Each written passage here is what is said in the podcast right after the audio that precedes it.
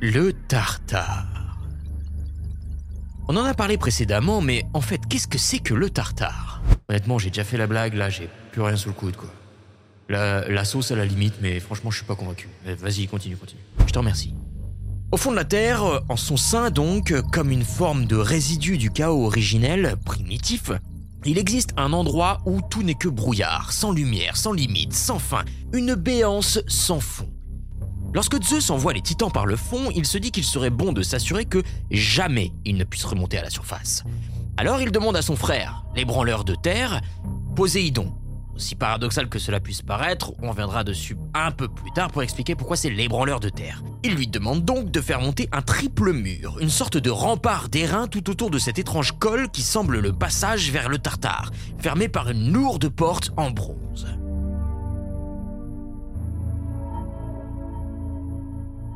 Par ce col, toutes les racines de la Terre s'implantent dans les ténèbres du chaos pour assurer sa stabilité.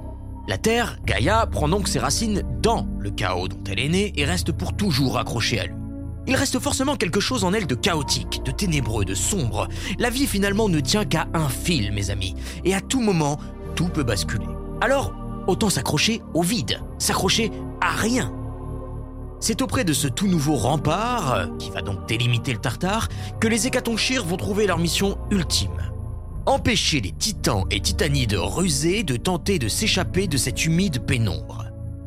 Au bout du monde, ils deviennent donc les gardiens fidèles de Zeus. Alors oui, je dis au bout du monde, car la conception du Tartare est, encore une fois, assez difficile à appréhender pour nous, contemporains. Le Tartare n'est déjà qu'une partie de ce qu'on appelle les enfers. Elle est la plus profonde, la plus enfouie, mais également celle qui touche les bords occidentaux de l'univers. Alors là, vous allez me dire, mais comment est-ce possible, Quentin? Il faut se détacher un tout petit peu de vos conceptions géographiques du monde. Deux idées vont maintenant se superposer dans vos petites têtes. Sur un plan vertical, le Tartare est cet espace dans les souterrains, sous la terre, enfoui, au plus profond, au bord du chaos originel, qui est resté là quelque part. Vous vous souvenez de cette image qu'on avait? Le ciel est le plafond du monde, la terre en est le sol, et le Tartare en sont les souterrains. Bon. Maintenant, placez-vous sur un plan horizontal. Et vous verrez que le Tartare se situe aux extrémités occidentales du monde. Et finalement, peut-être que ces deux notions d'espace, l'espace vu sur un plan horizontal et l'espace vu sur un plan vertical, pouvaient se confondre chez nos ancêtres les Grecs. Donc dans ce vide immense, nul n'atteindrait le bout une fois les portes ouvertes. Même en marchant une année entière, il serait emporté ça et là, de bourrasque en bourrasque douloureuse.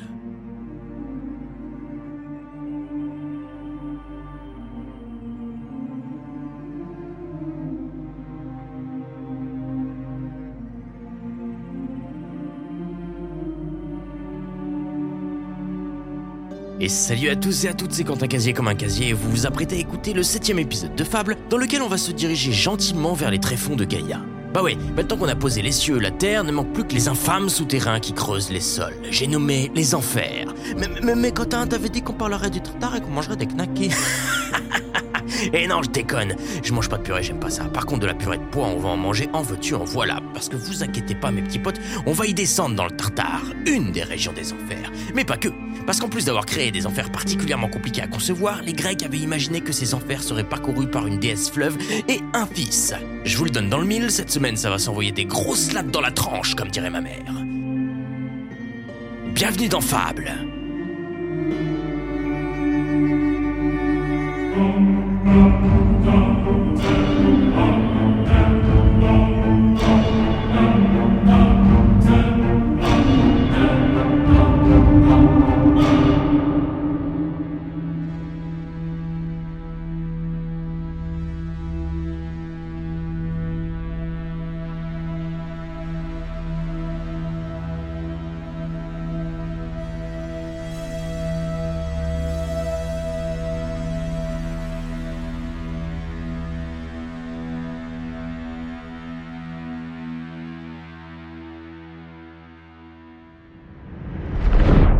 Là où une grande partie des titans et titanides semblaient s'être fait enfermer sous terre, il y en a qui ont reçu un sort peu enviable de la part de Zeus. Et notamment un, Atlas. Il est un titan de la deuxième génération. fils de Japé et de Thémis, frère de Prométhée et d'Épiméthée donc. Il a fait le choix de rester aux côtés des siens pendant la Grande Guerre. Bien mal lui en a pris. Personne ne sait vraiment pourquoi, peut-être parce que Prométhée avait énormément de rancœur envers son frère, peut-être parce qu'il a montré un zèle particulier à l'idée d'anéantir les Olympiens, mais toujours est-il qu'il ne croupira pas avec ses parents dans l'immonde Tartare. Non, non, non, non, non, sa condamnation sera bien pire. Il est exilé par le nouveau souverain, Zeus, aux confins du monde, à son extrémité occidentale, au bord du grand océan cosmique qui ceinture l'univers, au pays des Hespérides. Rien à voir cette fois-ci avec le Tartare. Et peut-être que ces jardins des Hespérides vous rappellent une histoire, mais ça, c'est pour une prochaine fois. Le pays des Hespérides, c'est là où les filles du soir vivent. Rien d'étonnant donc à ce que Nux, la nuit, y ait établi sa demeure. Ainsi, chaque matin, Nux la nuit est chassé par Éméré, le jour, dans ces contrées lointaines pour illuminer la vie sur Terre et amener l'aurore aux doigts de rose. Là, dans cette région extra-océanique, uniquement réservée aux immortels, Atlas sera condamné à devoir porter et supporter éternellement le poids de la voûte céleste, afin qu'elle ne tombe plus jamais. Eh, ce serait quand même dommage qu'Uranos se prenne les pieds dans le tapis et il nous tombe sur le coin de la figure. Devant la nuit solitaire, le fils de Japé porte le ciel étoilé sur sa nuque, debout, du bout de ses bras qui doivent ignorer la fatigue pour l'éternité sans ne jamais mollir. Comme un écho du passé, un certain massif montagneux, l'Atlas, se fait aujourd'hui trace du passage de ce titan en Afrique du Nord. Mais assez parlé d'Atlas, revenons à Nux. Si elle possède une demeure aux Hespérides pour s'y lever chaque soir, il faut bien qu'elle puisse se terrer le jour venu.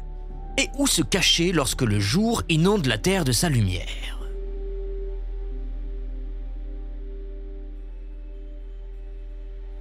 Il m'est impossible d'évoquer Nux sans parler très brièvement de deux de ses enfants. Deux jumeaux. L'un fera monter des souterrains les rêves les plus fous pendant vos heures endormies, Hypnos, dieu du sommeil et père de Morphée.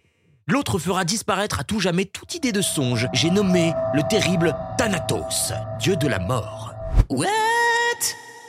Et Hadès, c'est qui dans tout ça en fait? J'y viens, mon petit pote. Certains disent que Nux la nuit et ses fils demeurent dans les Rêbes, la première région souterraine, là où les âmes de ceux qui s'endorment vont pour se reposer. Eh bien oui, vous l'aurez compris, en même temps je l'ai dit un peu plus tôt, il existe plusieurs régions souterraines dans les replis de Gaïa. Puisque nous parlions du Tartare, qui est la plus profonde, autant vous expliquer exactement, ou presque, ce à quoi ressemble la région des enfers. Le royaume d'Hadès est le lieu où toute âme va pour être jugée après sa mort. Elles y sont retenues, plus ou moins contre leur gré, et errent sans réelle volonté. Et c'est là-bas que se dresse, sous vos yeux ébahis, la demeure de l'effroyable Perséphone et de son mari Hadès, le terrible dieu chtonien. Lorsque vous descendiez dans les enfers, et peu ont réussi à le faire en montant ensuite, vous deviez embarquer sur le fleuve principal qui sépare le monde terrestre des enfers. Styx. Avec un Y, on pourrait aussi l'appeler Stux, mais disons Styx. Fille d'Océan et de Thétis. Elle est une déesse fleuve. Elle coule dans les profondeurs de la Terre, elle coule jusque dans le Tartare, puis elle ressurgit à la surface. Ses eaux sont si puissantes que tout mortel qui veut en boire tombe immédiatement foudroyé par la mort. Sauf un, peut-être, qui, tenu par sa mère par le talon, a réussi à s'y baigner. Mais ça, encore une fois, c'est une autre histoire. Mon Dieu, ça se mélange dans ma tête, il y en a beaucoup trop. Revenons à l'essentiel. Styx, pendant la titanomachie, décide de quitter le camp des titans auquel elle appartient son père étant le titan Océan, et de se rallier à Zeus. Elle emmena avec elle ses deux enfants, Kratos le puissant et Bia la violente, ces deux mêmes qui ont enchaîné Prométhée dans le Caucase. Vous le savez déjà, pour la remercier de son support pendant la guerre, elle l'autorisera à venir avec ses deux protégés sur l'Olympe, dont il fera sa garde rapprochée, Zeus ne se déplaçant plus jamais sans les enfants de Styx. Si elle est un fleuve dans le monde des morts, elle est également, ouvrez les guillemets, le grand serment des dieux. Là, je mime les guillemets avec mes doigts, mais vous ne le voyez pas. Et c'est dommage parce que vous savez pas ce que vous ratez. J'ai des doigts assez impressionnants pour le coup. Ce serment n'est pas une parole, mais une eau substance. L'eau ris doit aller puiser et sur laquelle on jure serment. Pour Zeus, c'est une manière ultime de clamer son état de droit et de révéler celles et ceux qui lui seront fidèles ou non. Zeus a donc fait de l'eau immortelle et primordiale du Styx une vérité absolue. Iris, au pied rapide comme on l'appelle, est en fait la fille d'Electre et une descendante d'Océan et de Thétis. Et elle est parfois envoyée pour trouver l'équilibre dans l'onde de Styx, quand, chez les dieux, il y a querelle et bagarre. Quand Zeus souhaite donc savoir qui ment sur l'Olympe, il envoie Iris puiser l'eau du grand serment des dieux, Styx, dans un vase d'or. Celui ou celle qui, faisant une libation en versant un peu de cette eau sur le sol, maintient son parjure, gît dans la torpeur pendant une année divine. Le dieu coupable est alors mis dans un état de quasi-mort temporaire qu'il assimile à un mortel pour lui faire prendre conscience de sa faute. Il ne peut ni manger de l'ambroisie ni boire du nectar, puis il demeure à l'écart des dieux pendant neuf longues années supplémentaires. Ça rigole pas chez les dieux quand on trahit une promesse.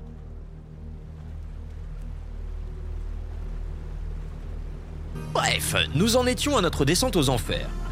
Alors comment fait-on pour embarquer sur le Styx? Sur Styx oh, euh, euh, alors vous verrez qu'on dira parfois Styx quand on parle vraiment de la déesse et qu'on parle du Styx quand on parle du fleuve qui descend aux enfers. Eh bien pour emprunter le Styx, on fait appel à Charon, fils de la nuit, le passeur, le nocher des enfers, qui vous transporte sur sa barque en l'échange d'une pièce, une obole, D'où la coutume chez nos ancêtres de placer une obole sous la langue du défunt lorsque l'on va l'enterrer, pour que justement, une fois que son âme partira pour descendre sur le Styx, il puisse payer Charon, lui donner son dû pour qu'il puisse l'emmener à bon port. Je vous laisse donc imaginer si vous n'aviez pas pu avoir une sépulture selon la tradition. Si vous n'aviez pas justement cette obole sous la langue, vous étiez condamné à errer sur les bords du Styx pour l'éternité, sans jamais pouvoir atteindre la suite de votre périple. Parce que oui, une suite, il y en a une. Et tout dépendra de votre mort en fait. Lorsque Charon arrivait aux portes des enfers, un chien à trois têtes farouches monte la garde, le célèbre Cerbère. À ceux qui s'approchent, il agite en signe de joie sa queue, ses oreilles. Vous n'aurez donc aucun mal à entrer dans les enfers. C'est free party, vraiment, entrez, faites-vous plaisir. En revanche, sa mission, qui lui tient particulièrement à cœur, il faut le dire, et de tout faire pour vous empêcher de sortir. Il dévore celui qui, une fois à l'intérieur, souhaiterait rebrousser chemin. En effet, cela serait trop risqué de vous laisser remonter à la surface une fois mort. Vous terroriseriez vos semblables. Mieux vaut rester en bas. Regardez, on n'est pas bien là, tous ensemble Si vous avez eu la chance de mener une vie de héros, de vertueux, une fois passé les portes des enfers, vous avez à présent le droit de goûter le repos éternel dans les Champs-Élysées, ou Champs-Élyséens, ou encore Île des Bienheureux. Ici, le printemps est éternel, on chante toute la journée Paris, et il fait sacrément bon vivre, ou plutôt il fait sacrément bon mourir. Mais ce n'est pas tout, puisque selon certaines légendes, il vous était possible de vous réincarner au bout d'une certaine période en buvant les eaux du Lété, un autre fleuve infernal qui avait la faculté d'effacer la mémoire, vous rendant ainsi apte à commencer une nouvelle vie sur Terre, délivré de tous vos souvenirs d'antan. Si vous aviez eu une vie sans intérêt particulier, un petit peu comme la mienne, c'est-à-dire sans avoir commis aucun crime, ni action vertueuse, sans avoir réalisé de grandes choses, sans être devenu une rockstar, sans être devenu un pirate, alors c'est dans le pré de l'Asphodèle que vous irez séjourner, parmi la plupart des fantômes des morts en fait. Et vous mènerez une non-existence passive, sans aucun objectif, sans but, où il vous faudra simplement être patient. Éternellement. Et maintenant, si vous aviez commis un crime sur Terre, eh bien vous filiez directement dans les champs du châtiment. C'est là que vous serez jugé pour vos erreurs, en comparaissant notamment devant Radamante le vertueux, le justicier et prescripteur de la loi du talion, aux côtés d'Éaque et de Minos, roi de Crète. Devant ce tribunal infernal, les plus grands criminels de l'humanité recevaient les supplices et les tortures inimaginables en proportion de leurs méfaits. Ainsi, Tantale ou encore Sisyphe ont pu goûter à ces joies funestes et finir dans la dernière région de ces enfers. Parce que si vous aviez vraiment, mais alors vraiment, hein, enfreint les lois souveraines de votre vivant, en outrepassant les limites des bornes, vous finissiez dans le fond des enfers, dans notre terrible Tartare, à neuf jours de distance de la lumière. C'est la pire des régions. Gardée par les hécatonchires, où croupissent nos chers titans, punis par Zeus. Une région aride où la mort et la putréfaction règnent. Ça sent le soufre. Des lacs de poids bouillonnant, ça et là. Tout n'est que marécage humide, boueux, où aucune lumière ne peut apparaître. Ce tartare, au fin fond du monde, est le fondement de la terre et des mers.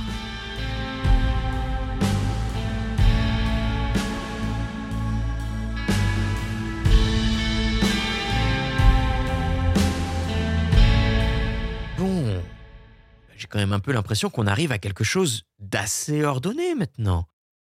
On sait ce qu'il y a dans le ciel, on sait ce qu'il y a sur Terre, on sait comment fonctionne le jour, la nuit, la lumière, les ténèbres.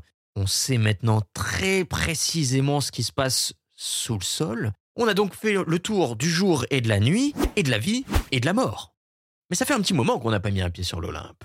Et Zeus a sûrement dû faire son petit bonhomme de chemin, maintenant que lui aussi a tout réordonné sur Terre. Suivez-moi.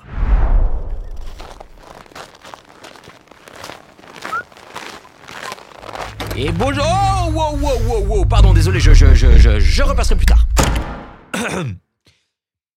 Zeus, euh, une fois installé sur le trône par ses frères et sœurs, prit tout d'abord Métis pour première épouse, celle qui en sait plus que les dieux et les hommes. Et ça, vous le savez déjà. Ce que vous savez également, c'est qu'il l'a mise enceinte d'Athéna. Mais pourquoi a-t-il englouti toute crue Métis? Ah, si vous ne saviez pas qu'il l'avait avalé, bah là je vous invite à aller découvrir l'histoire de Prométhée, parce qu'on en raconte des choses, et notamment ce fameux épisode où il décide de la faire disparaître dans son petit bidou. Bah oui, vous savez, c'est toujours la même rengaine. Oranos et Gaïa ont instruit Zeus de précieux conseils. Lui aussi, un beau jour, il serait détrôné par son enfant. Aïe aïe aïe, again, again, again, and again, and again, blablabla, blablabla. Il va donc falloir faire disparaître cet enfant avant qu'il ne vienne à remettre en question ses prérogatives royales. Le seul problème, c'est que Métis est aussi connue pour être insaisissable. En effet, elle a la capacité assez merveilleuse de pouvoir se métamorphoser autant qu'elle le souhaite en prenant n'importe quelle forme. Elle est donc extrêmement rusée. Et en plus de cela, elle peut échapper à toute situation qui la mettrait en danger. Bah, comment qu'on fait? Notre jeune souverain va donc à nouveau user de ruse pour séduire sa femme, cette fameuse métisse. La métisse dont il a la possession. On va pas revenir dessus parce que c'est très compliqué à expliquer. Mais il a déjà fait preuve donc de cette métise pour défaire Chronos. Que dirait sa femme d'un petit défi? Une femme sorcière aussi puissante qu'elle ne peut refuser le défi. Elle n'a d'ailleurs pas grand-chose à craindre. Oh mon amour, montre-moi l'étendue de tes pouvoirs et prouve-moi qu'ils sont vraiment sans limite. Peux-tu te changer en arbre? Hop, hop, hop, hop, hop. Métis est immédiatement changé en un conifère de la plus belle espèce, avec des épines comme vous n'en avez jamais vu. Oh mon amour, montre-moi l'étendue de tes pouvoirs et prouve-moi qu'ils sont vraiment sans limite. Peux-tu te changer en montagne? Badaboum Et voici une montagne aux monts enneigés, plus haute que toutes les montagnes que Gaïa aurait pu imaginer. Oh mon amour, montre-moi blablabla. Peux-tu te changer en goutte d'eau? Une sublime goutte d'eau qui tombe dans le creux de la main de Zeus, sans perdre sa belle forme ronde et reflétant tous les alentours. Zeus précipite sa main vers sa bouche et l'avale d'un seul coup. Paf N'a plus la métisse. Aussi simple que ça. Il annule donc la prédiction qui lui avait été faite. Mais en plus de cela, il deviendra l'incarnation de la métisse. Et son plus grand détenteur. Il reprend donc la méthode de Chronos et se veut lui également ogre, donnant à son ventre un statut féminin maintenant. Seulement, contrairement à Chronos, il ne fait pas que différer la menace, mais il la supprime totalement, puisque de cette façon, le fils qui était censé naître du ventre de Métis pour le détrôner ne verra jamais le jour. Il prend le problème à la racine. Et le problème en l'occurrence pour lui était Métis. Et il devient invincible par son intelligence suprême. Alors vous me direz, quid d'Athéna? Et encore une fois, vraiment, je vous félicite parce que vous avez complètement raison. Mais oui, quid d'Athéna? Métis maintenant englouti, comment peut naître Athéna? Eh bien, ce sera encore pour une euh, prochaine histoire. Mais vous inquiétez pas, elle aura causé bien du souci et des maux de tête terribles à son père pour le punir de son méfait.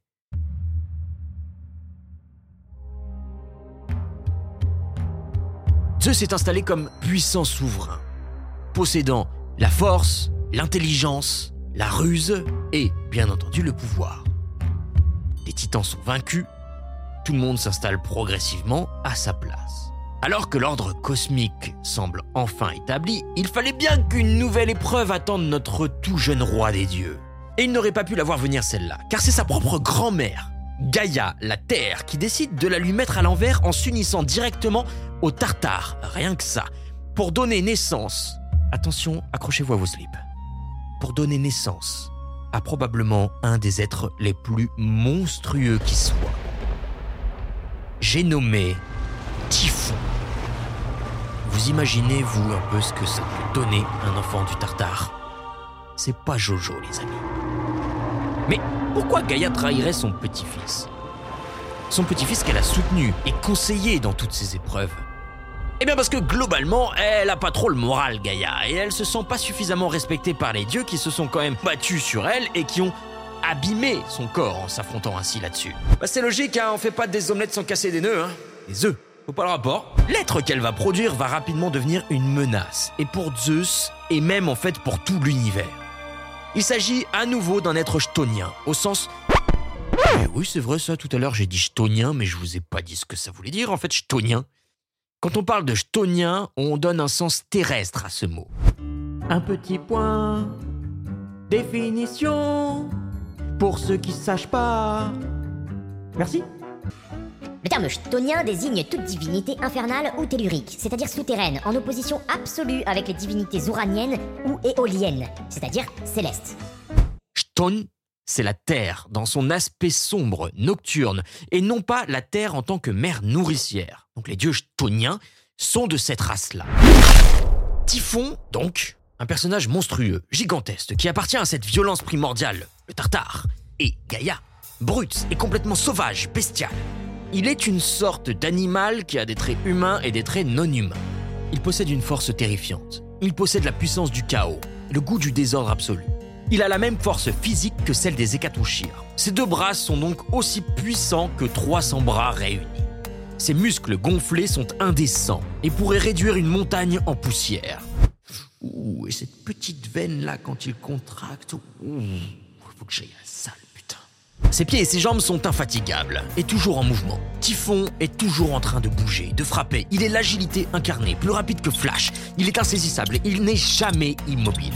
Il est vibrant comme le son, comme une onde de choc, une énergie pure et bestiale. Il a 100 têtes de serpent et chacune de ses têtes projette sa langue noire hors de sa bouche, montrant des crocs aiguisés comme des lames. Chacune de ces têtes de serpent possède une paire d'yeux brûlants, comme si des flammes allaient en sortir à tout moment. Et il vous est fortement déconseillé de croiser le regard d'un seul de ces reptiles, sous peine de cochon grillé direct. Il a de nombreuses voix. Parfois, il parle la langue des dieux, parfois celle des hommes, parfois celle de tous les cris imaginables réunis le rugissement d'un lion, le mugissement d'un taureau, l'aboiement du loup, le cri perçant d'un aigle. Tout est monstrueux chez jusque dans sa façon de s'exprimer. Et donc, je vous le donne dans le mille, de penser. Eh, intelligent le lien entre les deux, hein S'exprimer, penser, ça doit être assez confus là-dedans. Et là, je vous montre la cabeza. Ou alors, très précis au contraire, avec un seul objectif, détruire. Tout est réuni dans cet être, en une forme de désordre absolu.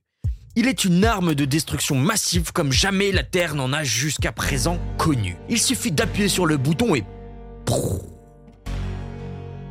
N'a plus la Terre. Il est cette menace dont personne n'avait besoin, mais qui vient à nouveau peser sur l'ordre cosmique installé par Zeus et les Olympiens. Toute ressemblance avec notre monde contemporain, avec tout ce qu'on peut y voir, a strictement tout à faire dans cette histoire. À tout moment, tout peut basculer à nouveau dans le chaos primordial. Yeah, c'est pour ça que parfois quand on discute, tu me dis que c'est important de réfléchir aux mythes et de l'histoire que ça peut raconter et en même temps des leçons qu'on peut en tirer, tout ça. Hmm, j'ai compris, j'ai compris, j'ai compris. Typhon, fraîchement né, prend donc la route de l'Olympe, depuis son tartare natal. Il n'est que mouvement, il est imperceptible, le monstre, il va beaucoup trop vite il arrive à pénétrer invisible dans le palais des dieux et tombe sur le roi des dieux, Zeus, endormi. Lui qui pourtant devrait demeurer sans cesse vigilant. Typhon aperçoit alors l'endroit où Zeus a posé son foudre et il se jette dessus. Un œil dans la nuit s'ouvre et de sa prunelle divine, Zeus foudroie Typhon. La bête sauvage, obligée de reculer, se prépare alors à combattre Zeus en son palais. Tous les Olympiens présents se transforment en oiseaux et s'échappent au loin, très très très très loin. Oh bah si mère la famille, c'est comme ça qu'on est remercié en fait sur l'Olympe. Hmm, propre. Les voilà les deux, face à face, prêts à sceller l'ordre à venir. Le combat commence. Zeus tonne, frappe violemment, sous les pieds immortels du roi se lançant à l'attaque, le mont Olympe tremble. Puis Gaïa la terre à son tour gémit et craint du malheur qu'elle a causé. La foudre tombe partout où Zeus peut la faire fondre. Des incendies embrasent les forêts sous le tonnerre et l'éclair, sous le feu du géant effroyable, descendant même jusqu'aux enfers. Dans leur danse, les deux ennemis font se soulever des vagues d'une hauteur encore jamais vue sur les flots marins, faisant tourbillonner l'onde. Hadès lui-même frémit, lui qui commande les troupes infernales et qui est resté dans ses souterrains. Les titans du fond de leur tartare entourent Chronos, trouillard sous le choc du tumulte immense et de la bataille qui se déroule au-dessus d'eux, mais dont ils sentent la violence. Zeus essaye de vaincre Typhon qui semble enfin reculer. Alors il s'approche et s'apprête à le tuer de ses propres mains au corps à corps. Mais au moment où il pensait le briser, il réalise qu'il ne tient déjà plus rien entre ses mains, que la bête lui a échappé. Typhon est déjà derrière Zeus. Typhon saisit le bras de Zeus et ne peut plus subir le courroux de son regard. Typhon immobilise chaque partie du corps de Zeus à l'aide des crocs de chacune de ses cent têtes. Zeus a commis l'erreur ultime. Il s'est approché trop près, sûrement gagné par l'ubris. Typhon, rendu fou par la possible victoire, lâche la bête féroce qui est en lui. Et il se laisse aller à une terrible boucherie. De ses mains et de ses dents, il arrache les nerfs des bras et des jambes de Zeus, le paralysant et l'empêchant de s'échapper. Zeus est perdu. Il n'était pas question pour Typhon de réduire en miettes Zeus. Il voulait que Zeus puisse voir le chaos dans lequel le monde allait maintenant tomber. Pour cela, il suffisait d'en faire une marionnette désarticulée.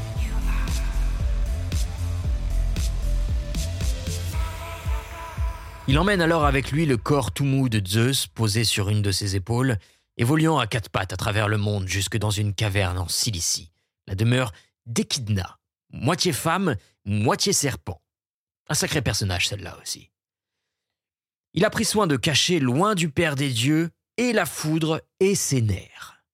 Glorifié de sa victoire, il a fait, lui, Typhon, le premier, prisonnier le souverain des dieux et des hommes.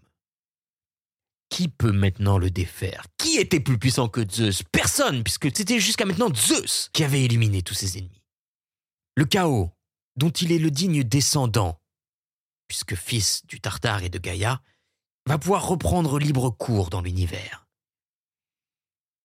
Typhon part à travers le monde annoncer qu'il est devenu le roi des immortels, et qu'il va faire remonter à la surface pour qu'ils gagnent leur demeure sur l'Autrice les titans et les titanides enfermés dans les entrailles de son père. Lors d'une de ses promenades pour crier sur le toit du monde qu'il en est le maître, il fait la rencontre assez inattendue d'un joueur de flûte. Le renommé Cadmos, frère d'Europe et futur fondateur de Thèbes. Typhon trouve la musique de Cadmos absolument admirable, et pour la première fois, à travers cette musique, Typhon semble trouver une forme de paix intérieure, un calme, une sérénité. Tout à fait fasciné, il se souvient comment Zeus fit enlever certains mortels pour qu'il le charme par la musique et la poésie. Il veut faire de même, et veut son propre Aède qui chantera ses mérites. Il propose donc à Cadmos de rejoindre l'ordre du chaos qu'il est en train d'établir. Cadmos accepte, mais à une seule condition. Celle d'avoir un bien meilleur instrument que celui qu'il ne possède pour pouvoir faire une musique meilleure encore. Hum, Typhon, fils du chaos, il me faudrait de nouvelles cordes pour ma lyre. Il me faudrait des cordes superbes, des cordes divines. Alors, je pourrais te chanter les plus belles chansons que tu n'aies jamais entendues. J'ai ce qu'il te faut.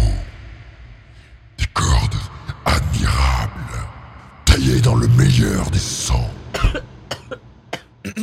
Wow Typhon part et revient avec les nerfs de Zeus. Cadmos se met à jouer une mélodie comme jamais. Ni vous, ni moi, nous n'avons pu en entendre de semblable. C'est absolument magnifique, c'est admirable, et je crois que personne ne pourra plus jamais écouter cette mélodie. Attends, attends, attends, attends, attends, attends. Je l'ai, écoute.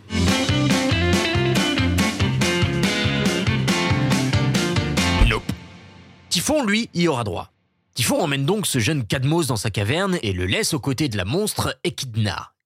Et comment endort-on un serpent? Ah ah Par la puissance des vibrations divines d'une lyre. Ben oui. Grâce à cela, Cadmos fait sombrer dans un sommeil profond Echidna, qui s'écrase de tout son long sur le sol froid et humide de sa caverne. Dans cette grotte, Cadmos retrouve le Zeus démembré. Et bien entendu, il lui rend ses nerfs, qu'il remet en place. Zeus attrape son foudre et se prépare. Typhon revient. À peine approche-t-il de l'antre qu'il sent l'électricité qui habite sa caverne. Instinctivement, il bondit, prêt à recevoir les coups, et découvre Zeus tout-puissant face à lui, prêt à reprendre le combat. Zeus remonte alors immédiatement sur l'Olympe et déchaîne les foudres de sa colère. Dans les flammes, il trucida toutes les têtes monstrueuses de l'être effroyable. Lorsqu'il fut dompté sous les coups du fouet du chronide, Typhon tomba, mutilé. Typhon, dans une dernière tentative, part alors loin, très très loin, sous les conseils de sa mère Gaïa qui ne veut pas le voir périr ainsi. Il part à la rencontre des moires, divinité féminine qui préside à la répartition des destins. Elle présente à Typhon un pharmacone, une drogue, un médicament. Ce pharmacone devrait lui donner l'immortalité. Les moires lui assurent qu'avec ceci, il obtiendra une puissance et une force décuplées pour combattre Zeus. Et il n'a de toute façon pas vraiment le choix. Typhon avale tout de go la boisson, mais... Oh non. Il s'avère que les moires l'ont dupé.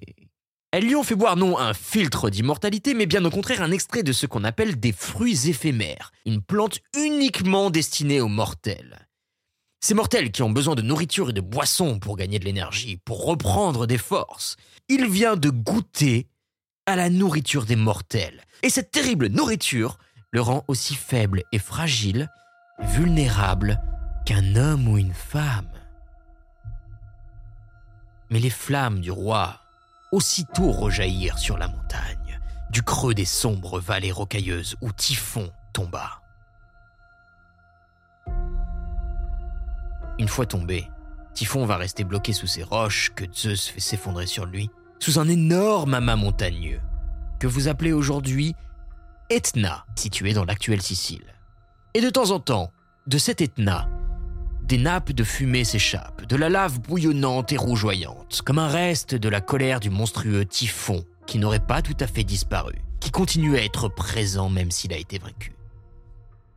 Il est ce désordre total qu'on ne peut éradiquer entièrement malgré sa mortalité, alors bah, on l'emprisonne. De Typhon est née la force humide des vents qui déferlent, à l'exception du Notos, du Boré et du Zéphyr, ce sont des petits vents divins qui, eux, pour le coup, sont une bénédiction pour les hommes, mais tous les autres qui, justement, soufflent à en décorner les bœufs.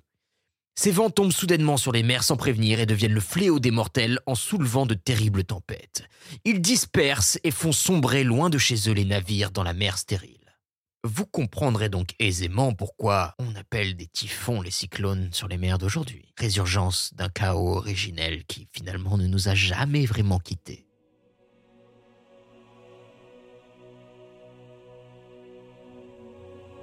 Le règne de Zeus semble maintenant définitivement assuré. Chacun a sa place, chacun a son rôle, et chacun va pouvoir reprendre le chemin de la vie. Les Olympiens pourront vivre éternellement dans le ciel éthéré, et dans les souterrains, Hadès règne en maître, et sur la terre, les hommes et les femmes ont joué leur destin à méconnaître et vivent maintenant dans leur dur labeur. Triomphant des titans, les dieux rétablirent leur rang et leur force, et poussèrent Zeus l'Olympien au regard immense, sur les conseils de Gaïa, à prendre le sceptre et le trône des immortels. Son univers divin est organisé, un cosmos hiérarchisé, stable. Zeus, enfant né du chaos, a rétabli l'ordre, et c'est bien la première fois qu'un souverain est désigné plutôt que de prendre une place laissée vacante. Il semble juste envers les siens.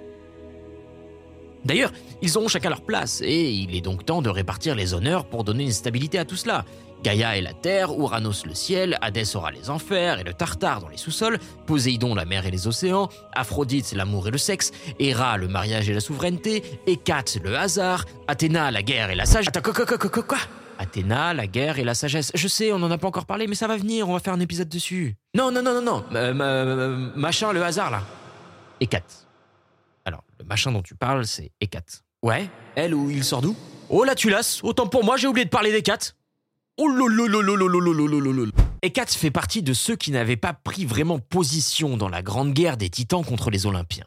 Au même titre qu'Océan, par exemple, qui continue malgré la guerre à protéger les frontières de l'univers en coulant éternellement en cercle autour de Gaïa, ou au même titre que Styx, qui, même si elle semble se ranger aux côtés du Zeus sur la fin, a continué à toujours remplir son rôle de fleuve infernal même pendant la Grande Guerre. Eh bien, Hécate, elle aussi, est une divinité primitive pré-olympienne et a un rôle un petit peu méta dans toute cette cosmogonie. Elle est la fille de deux titans, Persès et Astéria. On l'appelle Hécate aux trois visages. Elle n'est ni céleste ni terrestre, et elle peut aussi bien agir dans les cieux, sur terre ou dans les enfers. Elle représente une sorte de bon plaisir, de jeu, de hasard. Elle peut favoriser quelqu'un ou, au contraire, lui nuire sans qu'on ne sache trop pourquoi. Dans l'eau, elle décide de faire prospérer les poissons. Dans le ciel, les oiseaux. Et sur terre, les troupeaux. Elle incarne un élément de gratuité dans le monde divin. Et cette gratuité introduit la notion d'aléatoire. Même si certaines de toutes les divinités qu'on a rencontrées jusqu'à maintenant connaissent à l'avance le temps et son déroulement, Hécate met un peu d'huile dans les rouages pour que le monde fonctionne de façon plus libre, avec de l'imprévu, du fun à l'état pur, quoi. Hécate, c'est ce symbole de ce que nous sommes, nous, humains. Un destin qui jamais ne pourra vraiment être écrit.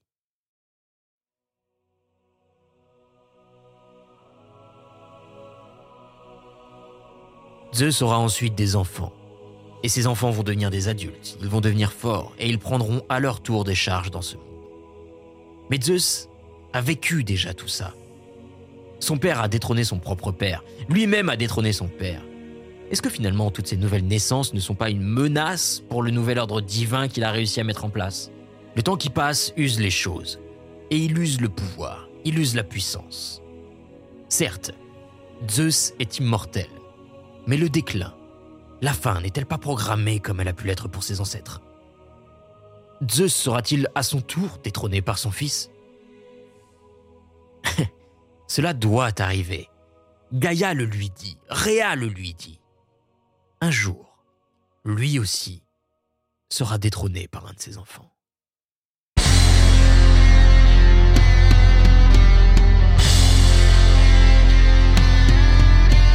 Merci beaucoup d'avoir écouté ce nouvel épisode de Fable. Vous pouvez trouver davantage d'épisodes de Fable sur Spotify, Apple Podcasts, Deezer ou votre plateforme de podcast favorite. Encore une fois, si notre travail vous plaît, n'hésitez pas à vous abonner pour recevoir une notification à la sortie du prochain épisode.